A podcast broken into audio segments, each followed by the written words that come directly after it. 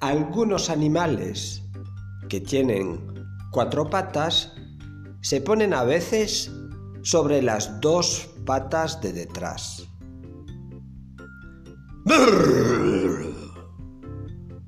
Así parece que imitan a los seres humanos.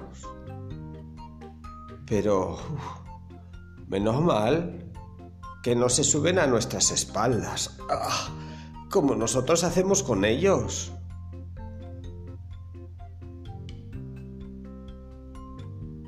Los animales que quieren jugar con nosotros, aunque no tengan patas, ni delante ni de detrás, pueden muy bien ayudar a nuestras muñequitas a aprender a caminar.